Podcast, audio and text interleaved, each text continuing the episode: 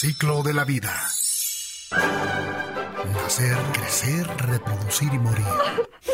Ciclo de pareja. Nacer, crecer, amar, mentir, romper, sufrir, volver y volverlo a repetir.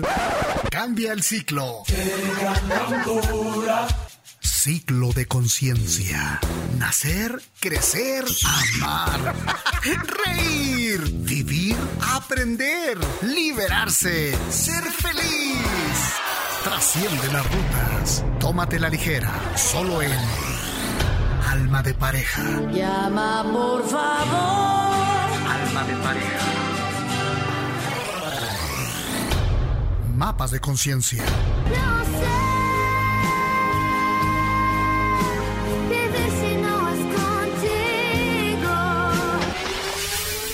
Sigue la ruta. ¡Comenzamos!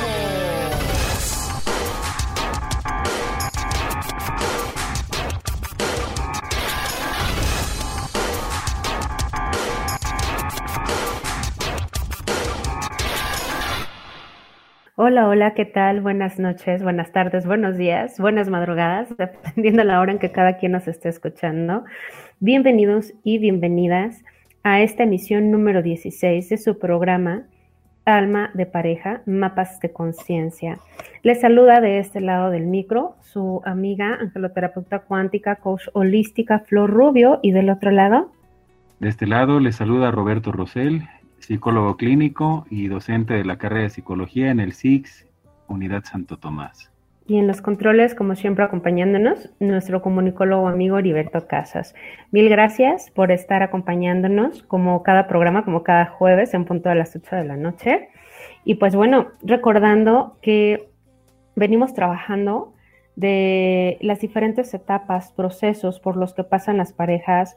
En el programa anterior, para quien tuvo la oportunidad de escucharlo, que hicimos un especial con relación a la violencia en cuanto a la duración y a lo que estuvimos trabajando, por ahí comprometimos que íbamos a reflexionar sobre los estilos afectivos.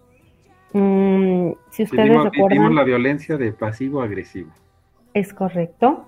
Si ustedes recuerdan, estuvimos dando justamente estos datos de lo que era esta violencia que pocas veces podemos encontrar descrita o incluso nosotros eh, ponerla en palabras, pero que definitivamente se siente esta violencia subterránea, esta violencia del amor cero. Y de ahí nació el que comprometimos abordar eh, los estilos de lo que se le llama amores altamente peligrosos. Nos vamos a basar el día de hoy en un autor muy conocido para estos temas del amor, de la pareja, del desapego, etcétera, Walter Rizzo. Y pues bueno, básicamente los invitamos a que no se lo pierdan. Yo estaría muy agradecida con todas las personas que tengan a bien hacer estos programas donde me ahorran la lectura, ¿verdad? Y a partir de escucharlo ya analizado, pues bueno, también lo aprendemos de manera mucho más práctica. Pues por todas las veces que alguien lo hizo por mí, a los que somos auditivos, ahora va de nosotros, para todos aquellos que disfrutan de este aprendizaje a partir de, del oído, ¿sí? Invitadísimos, como siempre, a tener listas sus notas, su papel, su lápiz, su pluma, alguna bebida para que disfruten esta charla junto con nosotros. Y bueno, comenzamos precisando. Un estilo afectivo es la manera en que procesamos la información afectiva. Dicho de otra manera, los rasgos patológicos que existen al relacionarlos. Un estilo afectivo básicamente es el, el conjunto de creencias que cada quien tiene sobre la relación de pareja. Uy, si recuerdan, en el primer programa hablábamos acerca de estas construcciones familiares contextuales. Y bueno, aquí va referente a todo lo que cada ser humano observa, siente, observar del cerebro, sí, de- del centro de la razón, siente la parte del cerebro límbico, evalúa la parte analítica otra vez e incorpora la vida de la relación ya en los hechos, ¿sí? Tiene que ver con estos estilos, eh, todos estos centros, y los hay desde aquellas formas de amar que son muy funcionales, que son armónicas, hasta aquellas que resultan completamente dañinas. Es muy importante conocer e identificar estos rasgos para determinar la salud mental y emocional de la relación, que no de la persona, de la relación, porque acordémonos que soy yo, eres tú y el tercero es la relación. Así que hoy iniciamos la revisión a las características de estos estilos y vamos a ir abundando básicamente sobre ocho tipos de patologías muy presentes, desafortunadamente, en bastantes relaciones. Se habla de que aproximadamente el 45% de las personas tienen alguna patología en mayor o menor medida. Entonces, pues bueno, aquí vamos a encontrar el origen de estas uh, situaciones o relaciones destructivas, tóxicas o peligrosas. Recuerdan que cuando empezamos a trabajar el tema de la violencia hablábamos de, de la rana, ¿no? De cómo vas entrando poco a poco a, a este calderito que pues para cuando cobras conciencia, por más que tu razón te diga, oye, te estás cociendo, ya otros centros no te permiten hacer mucho al respecto. Pues bueno, esto tiene todo que ver todavía con ese tema. Y vamos a revisar lo que es el estilo histriónico o amor hostigante. Vayan este, empezando a registrar. Vamos a ver a qué nos referimos cuando hablamos del estilo paranoide, vigilante o amor desconfiado. Revisaremos el estilo narcisista, egocéntrico o lo que se le llama amor egoísta, el estilo obsesivo, compulsivo, que se traduce en lo que es un amor perfeccionista, el estilo antisocial o pendenciero, traducido en un amor violento, el estilo esquizoide, ermitaño o que se le puede entender también como un amor desvinculado o indiferente. Y finalmente revisaremos el estilo limítrofe inestable o también conocido como amor caótico. Vamos a conocer de poco a poco qué es, a qué nos referimos, cuáles son las características y si el tiempo nos da, pues también les vamos a dar algunos tips, algunos consejos, por qué nos enganchamos con este tipo de relaciones, etcétera. Entonces, esto nos va a dar posiblemente para dos emisiones de amores altamente peligrosos. Y pues el tiempo ya nos dirá hasta qué punto nos quedamos. Pues bienvenidos y bienvenidas a este programa. Quédense con nosotros y comenzamos. El diagnóstico de salud mental número 5, lo que se conoce como DSM, define los rasgos de personalidad como patrones persistentes de formas de percibir, relacionarse y pensar sobre el entorno y sobre uno mismo que se ponen de manifiesto en una amplia gama de contextos sociales y personales. Entonces, existen rasgos de personalidad con estilos afectivos disfuncionales y aquí nos vamos a encontrar que hay personas que al intentar procesar la información de un acontecimiento o de un evento afectivo, de algo que hace la pareja, lo van a hacer de forma distorsionada y van a ser guiados pues por esquemas negativos de sí mismos o de la pareja o del mundo o del futuro de la relación. Aunque todas las personas son merecedoras, aunque todos nos merecemos amor, incluso pues estas, estos estilos de los cuales vamos a hablar, pues también buscan amor y en algunos casos lo buscan desesperadamente. Sin embargo, muchos no son conscientes del modo en el que lo hacen o de los efectos que tiene su manera de ser con los demás. Cualquier vínculo afectivo donde mis valores esenciales se ven amenazados o donde estamos siendo transgredidos constantemente, eh, yo les diría, eso está contraindicado para nuestra salud, eso va en contra de nuestra felicidad y no importa cuánto amor le pongamos al asunto. Simplemente hay cosas no negociables y que tendríamos que valorar, alejarnos de esa persona, terminar la relación o cambiar el nivel funcional de esa relación. Hay estilos afectivos especialmente difíciles de abordar y también los hay difíciles de tolerar porque no son sanos, nos desgastan, nos confunden hasta el punto de sentirnos irracionalmente culpables o de creer que sufrir por amor es algo normal. Se nos ha inculcado que hay que aceptar y respetar al otro y a veces esto se agarra como estandarte y en la medida en que el otro te lo está constantemente tallando, constantemente eh, presentando de frente, es que me tienes que respetar, es que si me amaras me tendrías que aceptar completo, completa, así como soy. Sí, pero eso es válido siempre y cuando no haya esta clase de transgresión, siempre y cuando esa forma de ser que tiene el otro no vaya en contra hasta de cuestiones de valores o cosas que son sagradas para nosotros. Entonces esto que nos han inculcado de respetar y tolerar, al otro, pues tiene su límite.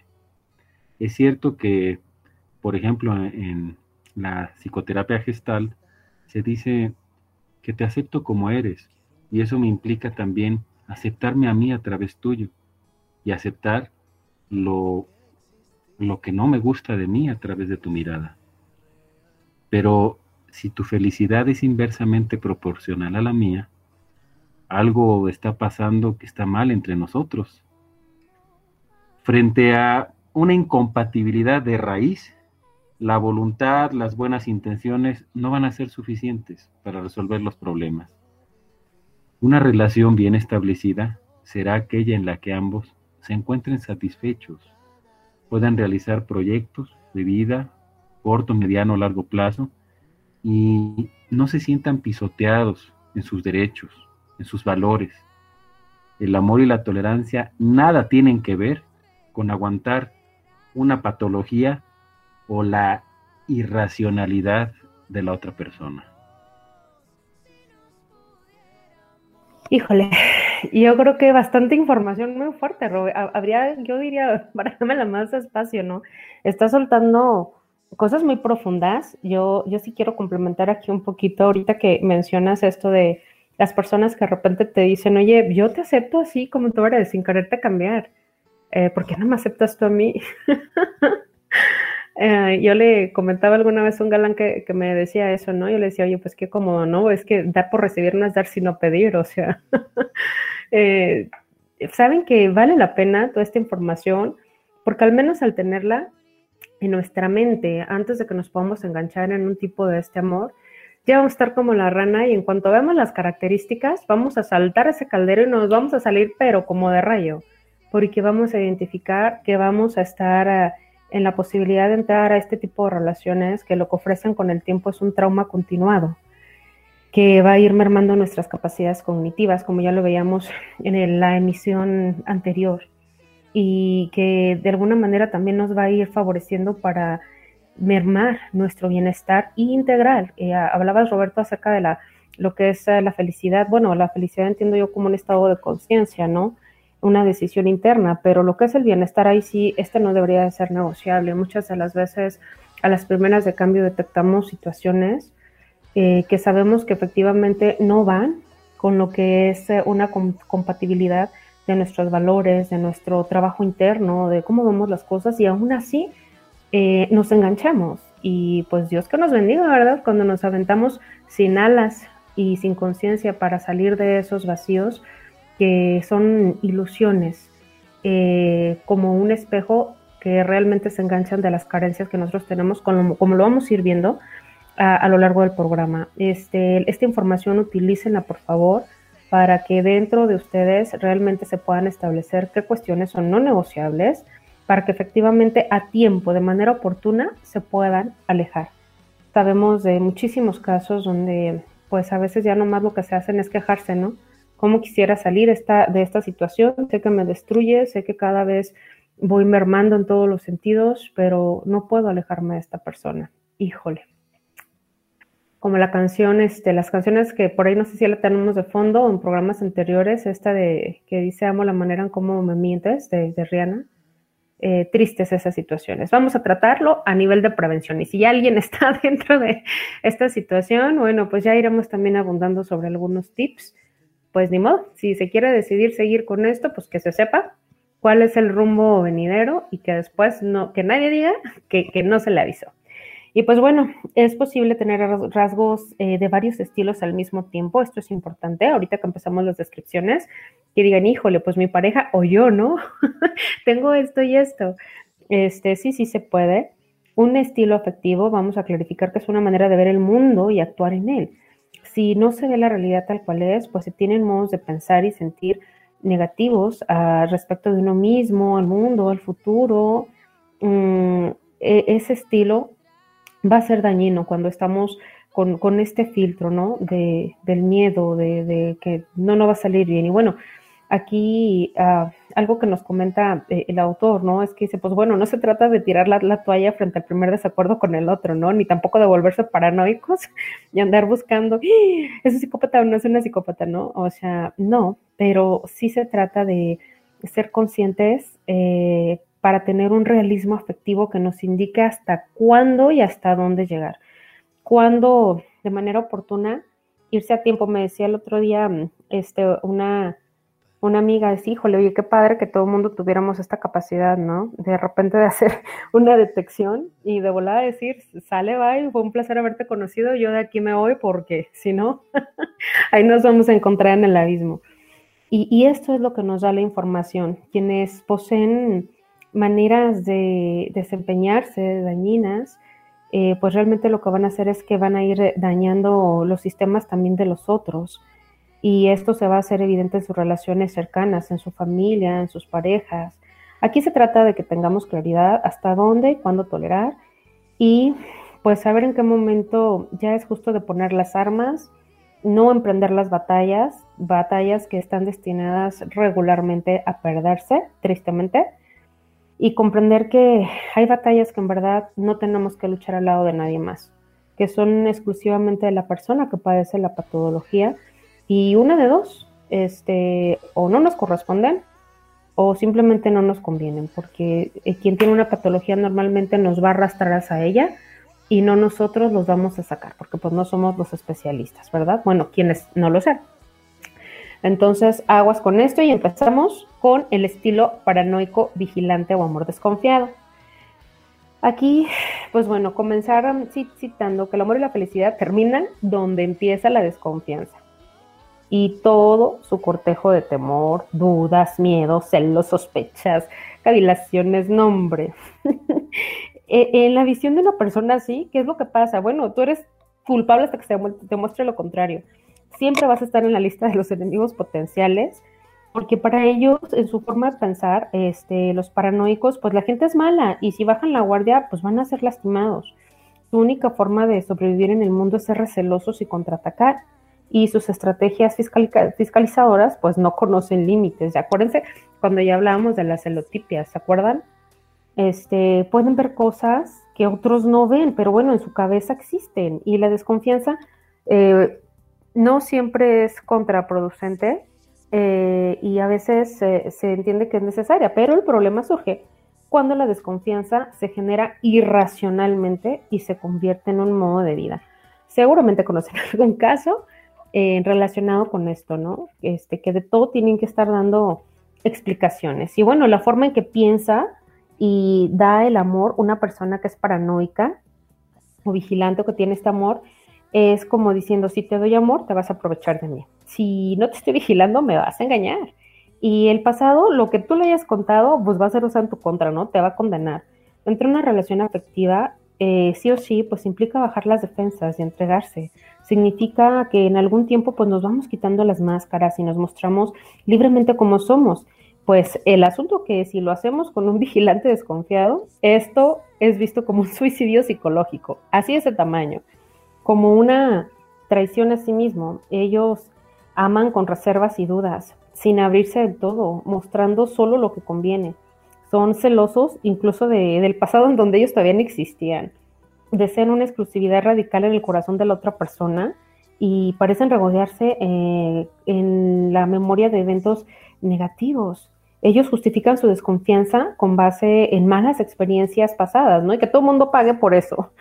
Y el asunto es que esas malas experiencias, incluso ellos mismos las provocaron en muy buena medida. Ellos, eh, eh, según se cuentan que son los buenos y que lo que hacen es que se enfrentan a la maldad de la gente. ¿Qué más tenemos, Ro? Pues aquí lo preocupante también es si mi pareja es una persona así. Es decir, ¿por qué alguien se engancharía o se sentiría atraído por alguien así? Tú describes estas características y de forma natural, normal, pues muchos estarían echándose a correr y dirían, yo no le entro. Sin embargo, ¿quiénes se enganchan con un hombre o con una mujer así? Pues las personas que son introvertidos o introvertidas, que no se sienten a gusto con, con otros y que tienen este pensamiento recurrente de Necesito una pareja que justifique y acompañe mi aislamiento. No me quiero sentir solo o sola. Esas personas que ven el celar, es decir, los celos, como un, un síntoma, una característica de que te quiere la persona. Ay, es que siento bonito cuando me celas porque eh, quiere decir que me quieres. Necesito que estés celoso o celosa y sufras por mí para sentir que tu amor es, es verdadero. ¿no? Es que he tenido parejas que salgo yo con otros y así no me dicen nada. Solamente aquel que sí se queja, pues es el que me quiere. Personas que son desconfiadas porque así como que unen fuerzas, ¿no? Con un, con un amor así y entonces entre los dos van a vigilar y a detectar a los enemigos. Recuerden que este tipo de estilo, este estilo de, amar, son personas muy compatibles con las teorías de las conspiraciones. Van a creer que, que conspiraciones, no sé, del gobierno, de los extraterrestres, pero que incluso su pareja misma, sus vecinos, sus hijos, conspiran contra ellos. Entonces, si tú te enganchas a una persona así, puede que también tengas esta característica que quieres unos ojos vigilantes que te ayuden a detectar a los enemigos y entonces ya somos dos para cuidarnos de un mundo que amenaza con destruirnos. Entonces, ¿por qué también se puede enganchar por estas personas? Porque van a ser muy atractivos y atractivas por su capacidad de observación, su capacidad de percibir detalles, de relacionar cosas. Van a ver cosas que otros no ven y son muy buenos, muy buenos para esto, para ubicar relaciones para espiar. Pero bueno, este tipo de personas van a estar atrapados en un círculo vicioso, ya que, pues, si eres hostil con alguien, pues anticipas que te tratará mal, despertarás hostilidad en el otro y eso confirmará tu profecía. O sea, como que constantemente estás sembrando lo que después cosechas y después de lo, lo que después te vas a quejar. Entonces es posible que en el pasado esas personas pues sí, tuvieron la necesidad de mantenerse alertas porque tenían familias en donde había actos de desconfianza y entonces aprendieron a protegerse así y se desarrolló un estado, de, un estado así de constante vigilancia y ahora utilizan eso indiscriminadamente. Y aquí una frase popular de Eliot. ¿Qué soledad es más solitaria que la desconfianza. Este es el estado en el que habitan estas personas de este estilo. Y pasemos a otro estilo, el estilo histriónico teatral o el amor hostigante, lo que en lo clínico se conoce como, eh, no como la, patología es histeria, sin embargo en, en los estilos o los rasgos es el estilo histriónico teatral o el amor hostigante. Este estilo va a querer la mirada y los focos sobre sí mismo, es decir, va a querer ser siempre el centro de atención, ser excesivamente emotivo y teatral, atraer con eh, carcajadas su forma de reír, su manera de sonreír, su manera de moverse, va a apostar por la seducción a cualquier hora y va a tener actitudes dramáticas exageradas. A veces nada más porque no se les dijo hola, ¿cómo estás? Ya van a estar haciendo drama. Algunas de estas personas van a tener un cuidado excesivo del aspecto físico y van a ver intimidad donde no la hay. Van a ser muy intensos en las relaciones interpersonales. Mal pronóstico. Comienzos intensos, finales drásticos y tormentosos. Van a hacer alarde de sus atributos y no pensemos que necesariamente estas personas están interesadas en el sexo. Realmente el sexo pues es parte de, pero no es el fin, como en, otras, en otros rasgos.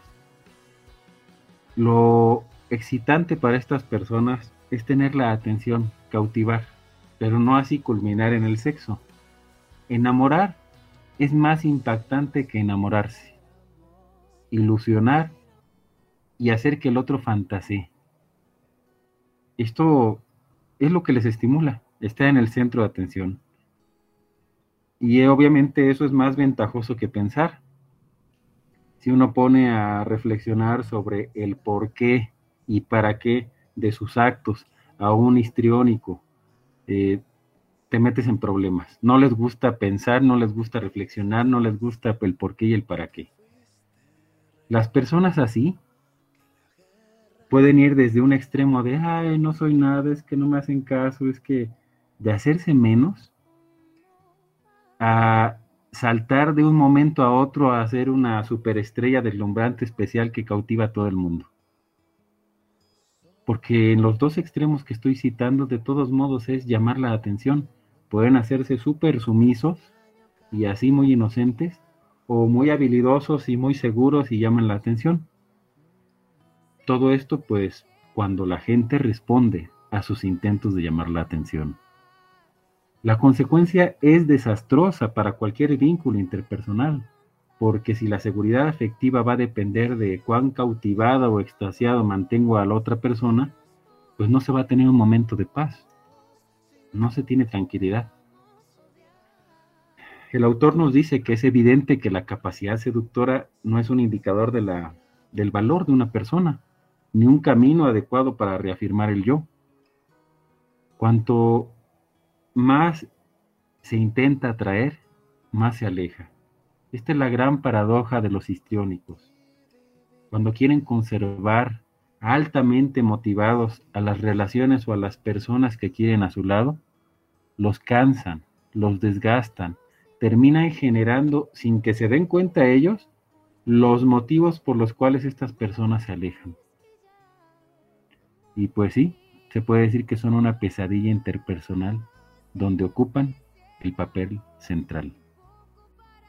Híjole, pero qué interesante esto de, ver cómo en estos estilos afectivos, para ellos mismos a veces se vuelve una pesadilla, ¿no? Estos rasgos que, tienen, en este caso esta necesidad de llamar la atención. Eh, ¿Cuáles serían las actitudes que este estilo ah, tiene destructivas para el amor? Pues bueno, pongan atención. Aquí sería, primero que nada, llamar la atención a cualquier costo, ¿sí? Eh, lo que piensan es como que la vida de la otra persona que se interesa en ellas tendría que girar a su alrededor. Mm, ah, tienen todo el tiempo esta expresividad exagerada y tienden mucho más al sentimiento que a la razón, porque la razón les genera estrés.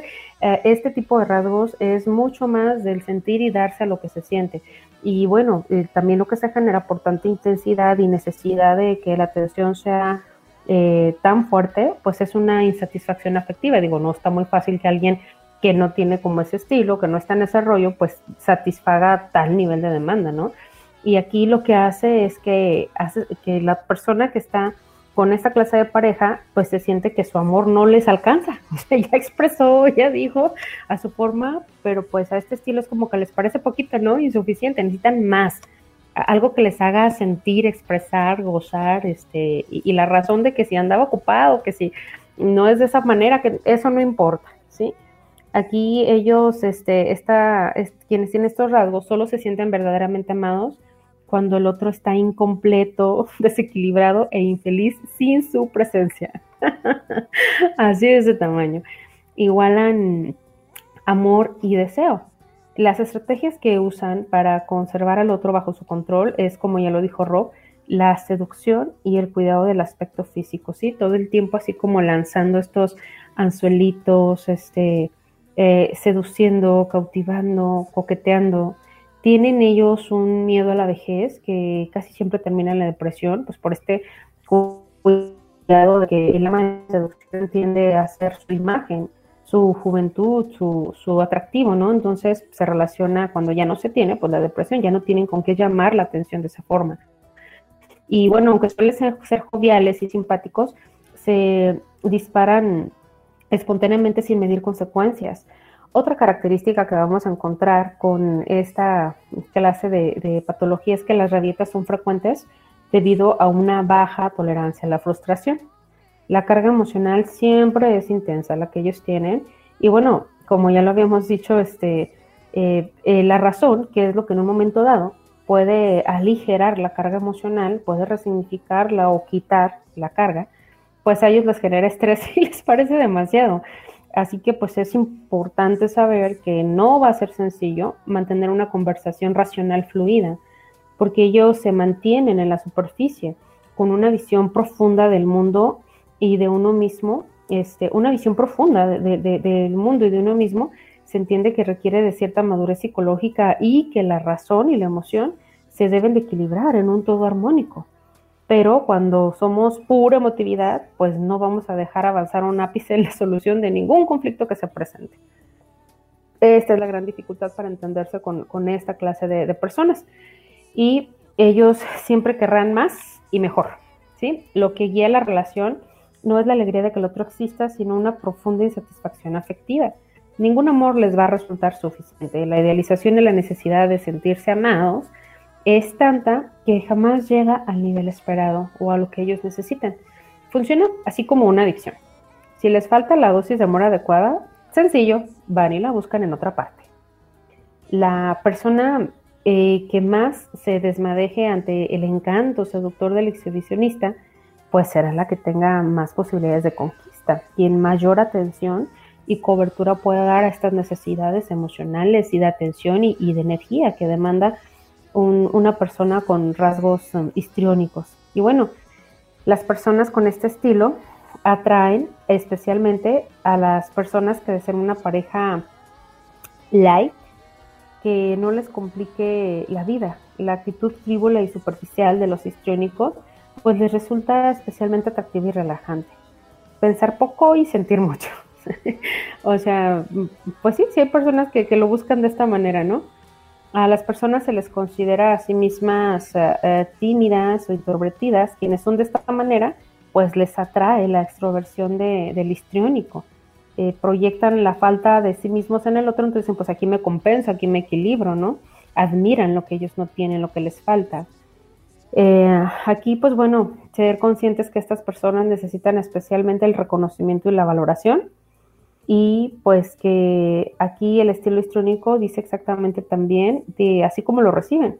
También son buenos para darlo y eh, le dicen al otro lo que el otro desea escuchar.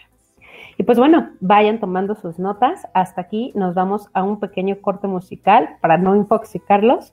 Y hablando de estos estilos que llegan a, a dañar, a comprometer la salud o que estamos en peligro, vámonos con este tema de Gloria Trevi. No querías lastimarme. En breve volvemos. Esto se pone bueno. Alma de pareja. Ya regresamos.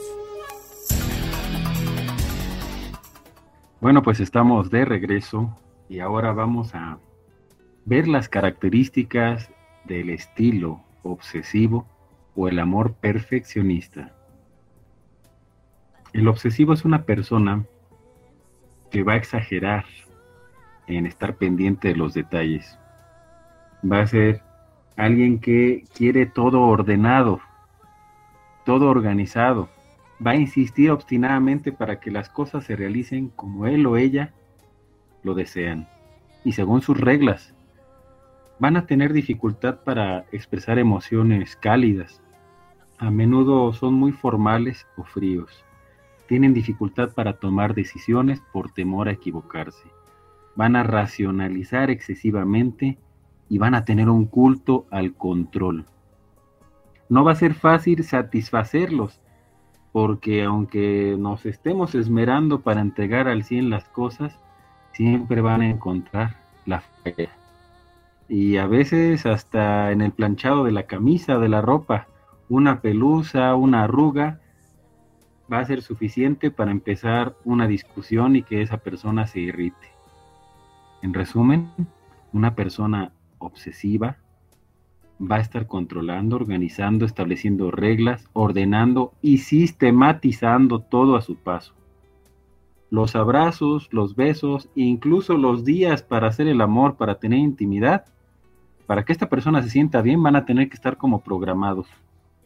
Así que, obviamente, algo que les disgusta mucho son las sorpresas, los eventos no planeados.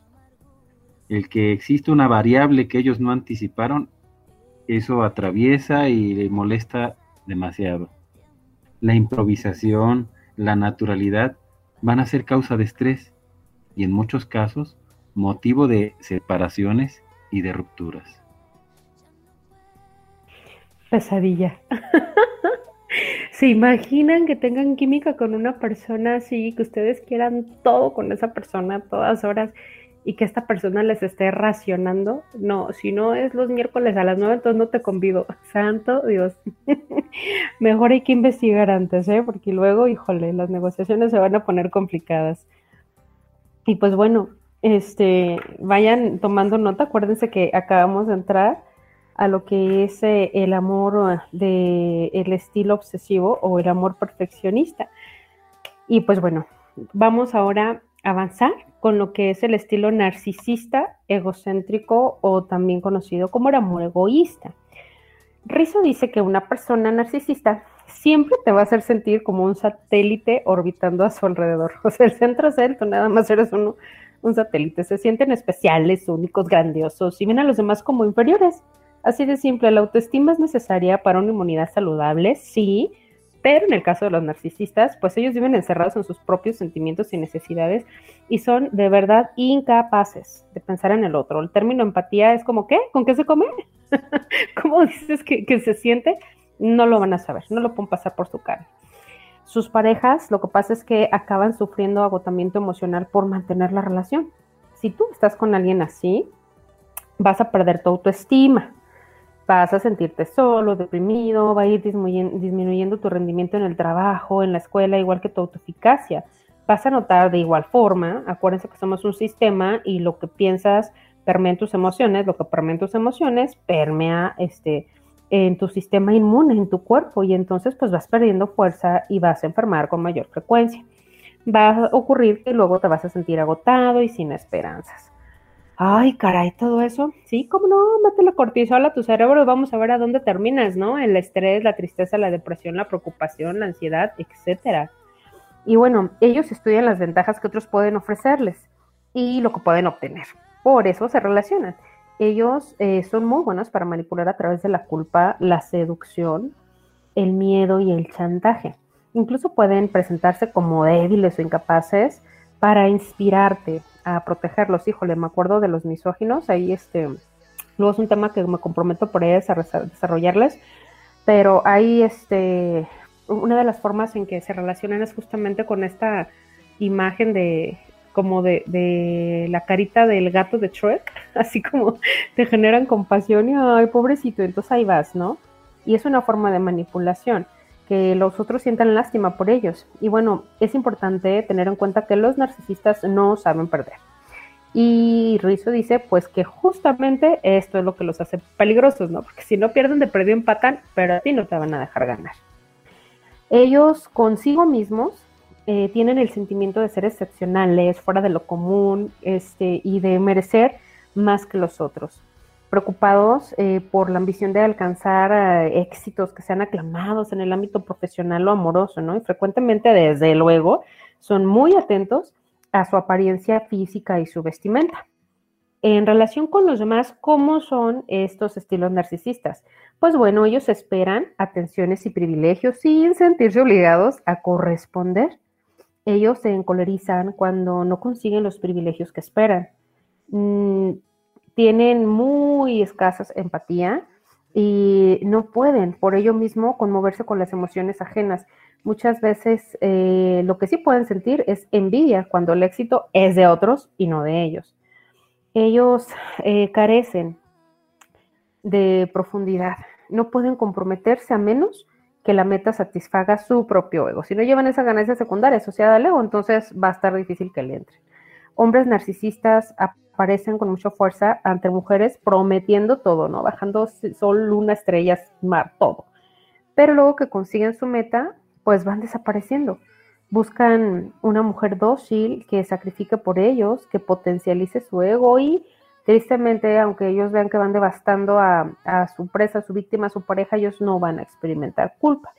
¿Cuáles son algunas frases internas o cómo, cuál es su forma de pensar de, de este estilo narcisista? Pues ellos dicen así como, qué suerte tienes que yo sea tu pareja. O si me criticas, no me amas. O si eh, no estás de acuerdo conmigo, significa que no me respetas. ¿Cómo la ven de ese tamaño? Bueno, este, vamos a avanzar con lo que es el estilo esquizoide o amor desvinculado o indiferente. Cuéntanos, Rob, ¿de qué trata esto? Es uno de los estilos más complejos. Eh, personalmente me ha tocado atender parejas con que uno de los dos miembros tiene este estilo y genera muchos estragos si es que la otra persona no está dispuesto como a adaptarse o a irse. Es una desvinculación a veces gradual o a veces de tajo. Vamos a hablar un poco de ello. El esquizoide o el rasgo esquizoide, el estilo esquizoide, tiene una indiferencia. Y esta indiferencia no se basa en el ego como ocurre en el histriónico que de repente no hace caso pues para que le pongan atención y, y como para que le rueguen, no. Esta persona no va a hacer caso porque no siente la más mínima empatía. A veces por una situación como el narcisista o el antisocial, pues dice, bueno, pues le voy a hacer caso, total, es el que me lava la ropa, es el que me da para tal cosa, a veces por conveniencia. Pero en el caso del esquizoide no es así, ni siquiera por conveniencia. Entonces ellos tienen una desvinculación esencial, una ausencia emocional.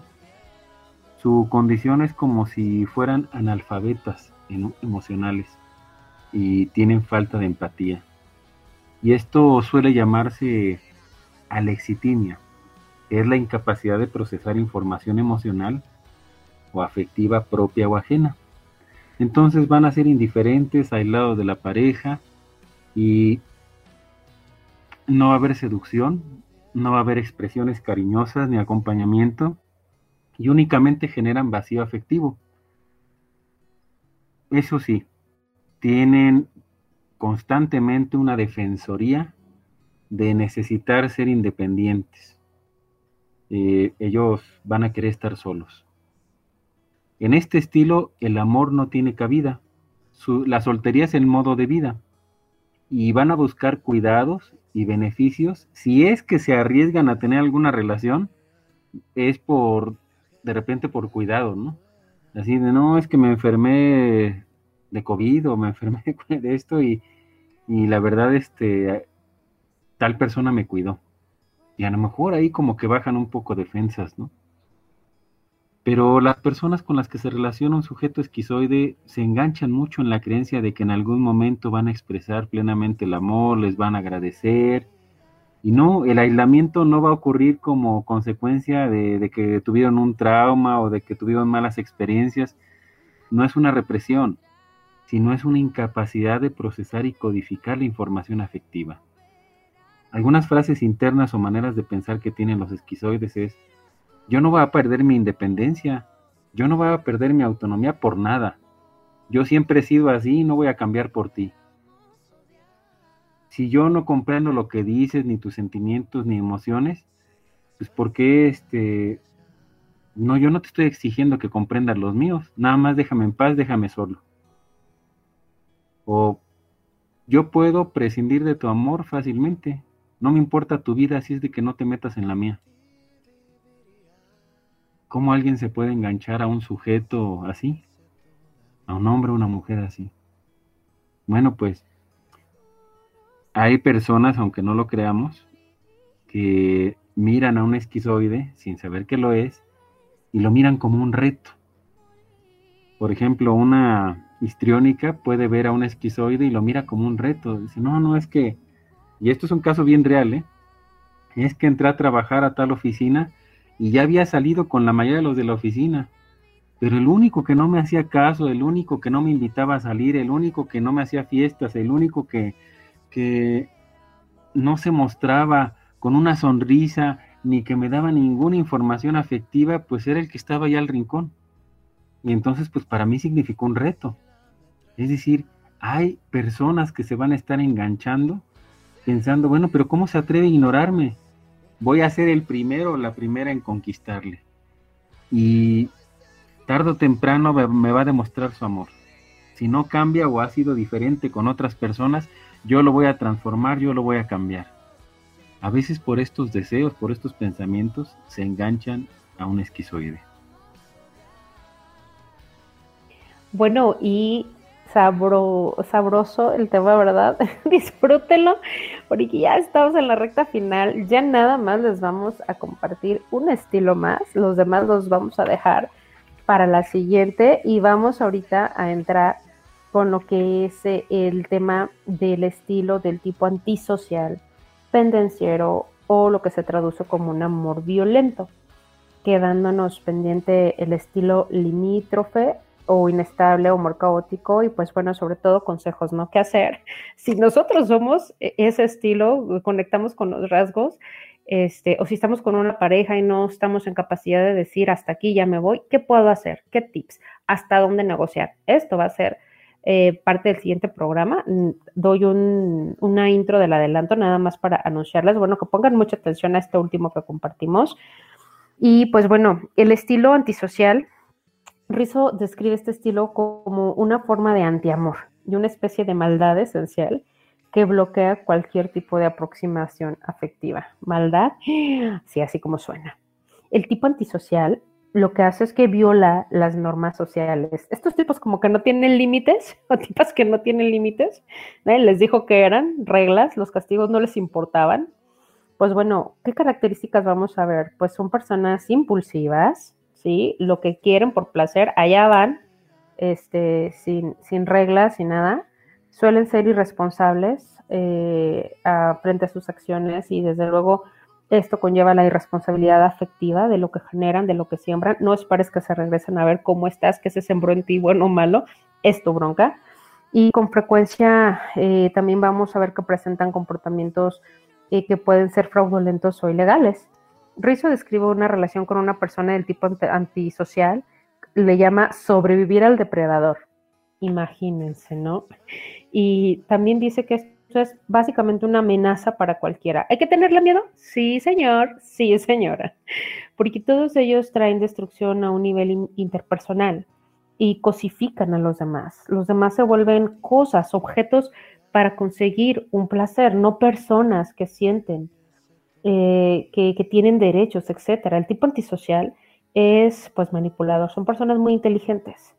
Ellos este, son capaces de llorar, pedir perdón, jurar cambiar o hacerte creer como que lo van a intentar cuando ven como que amenazas con dejarlo o que no te vas a quedar. Ellos, otro, otro punto importante es que tienen gustos sexuales poco convencionales. Sí, este, vamos a, a ver por ahí situaciones que te vas a preguntar, ¿y esto es normal?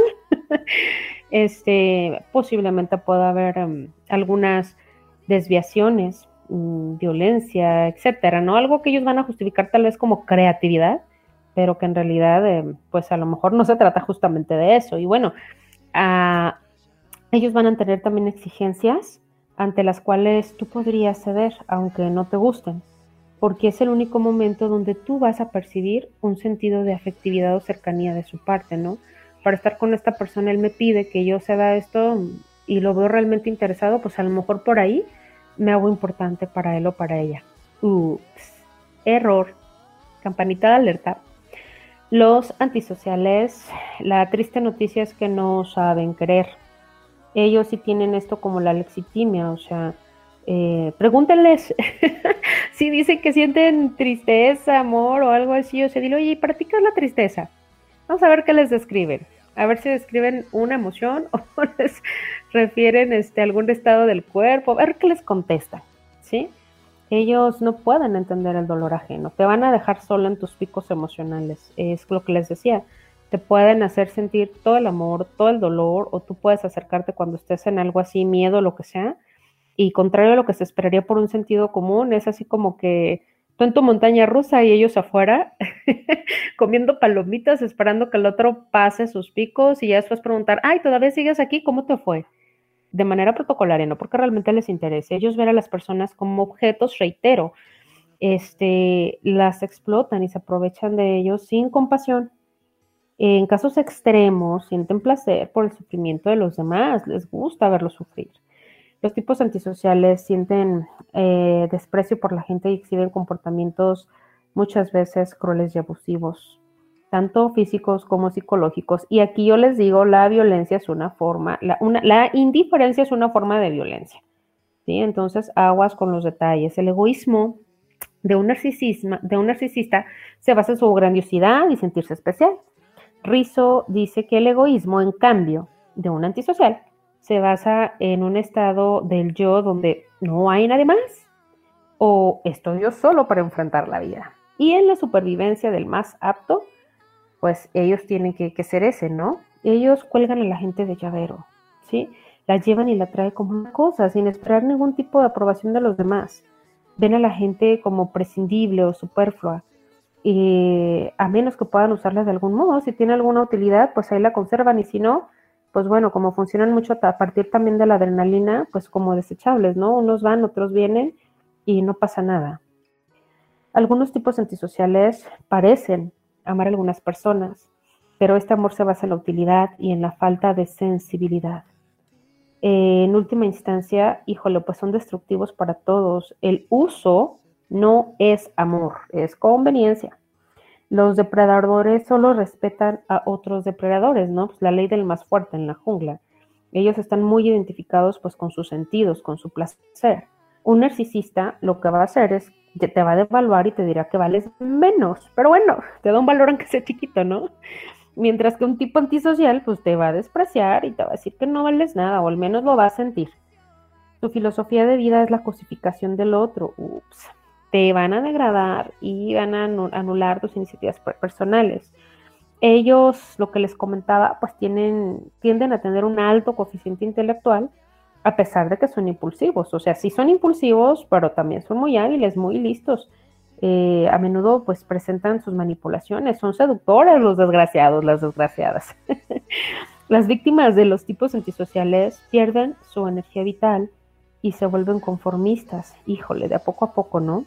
Resignadas a su suerte, van desarrollando una disociación donde saben que pueden escapar, pero su cuerpo no reacciona. ¿Se acuerdan del ejemplo de la renita? Adoptan una actitud de indefensión aprendida y desesperanza. Pierden su propio poder de decisión. Híjole, un abrazo con el alma a las personas que estén pasando por esta situación. Por favor, alerta. El primer paso es la identificación, nombrar la situación que se vive. La víctima internalizará su condición como el objeto, o sea, va, a asumirse, lo va a saber, pero no va a poder moverse a pesar de que vea que no le da un valor humano de persona, sino pues de algo que solamente se sirve de a manera de, utilizarlo.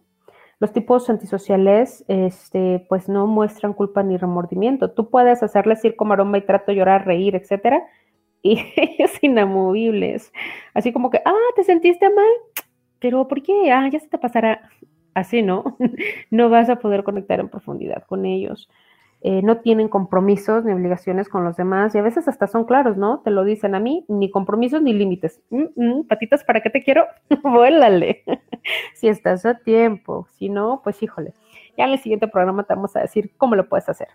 También tienen la incapacidad de dudar sobre lo que hacen y dicen. O sea, ellos creen que todo lo que hacen está muy bien y si no, pues así tiene que pasar y responsabilidad para ellos, no, para nada. Adrenalina pura, ¿no? En el momento resuelvo. Estos tipos pueden ser especialmente encantadores, terrible, ¿verdad? Seductores, lo que ya les comentaba, y jugar con los valores del héroe. Híjole, si somos de esas chicas que buscamos quién nos salve, quién nos proteja, no, pues nos vamos a enganchar fácilmente, ¿no? Ellos juegan este papel como la fortaleza, la valentía, el gusto por la aventura, ¿no? Pueden resultar atractivos a tu falta de poder personal, si estás buscando a alguien que te defienda, híjole, para aquellas que tuvieron ausencia paterna este, o heridas de abandono, aquí van a estar en un peligro latente frente a estos tipos antisociales. Si te sientes débil, buscas un protector o alguien que se sienta seguro de sí mismo, pues te va a seducir, pero aguas, aguas, que no sea una, una de estos rasgos. Rizo eh, dijo que la versión de mayor estatus socioeconómico simplemente es una presentación más elegante, cuando los vemos como más pudientes, ¿no? Pero es de lo mismo. Si necesitas admirar a alguien valiente, podría sentirse atraído hacia la falta del miedo de un antisocial, ¿sí? No, hombre, que aventado, que arriesgado, este pura adrenalina, pura, pura aventura. Y pudieras atraerte, ¿no? A la forma en que vive la vida hasta el límite, no, hombre, portarse mal, me sabe pecado, uh,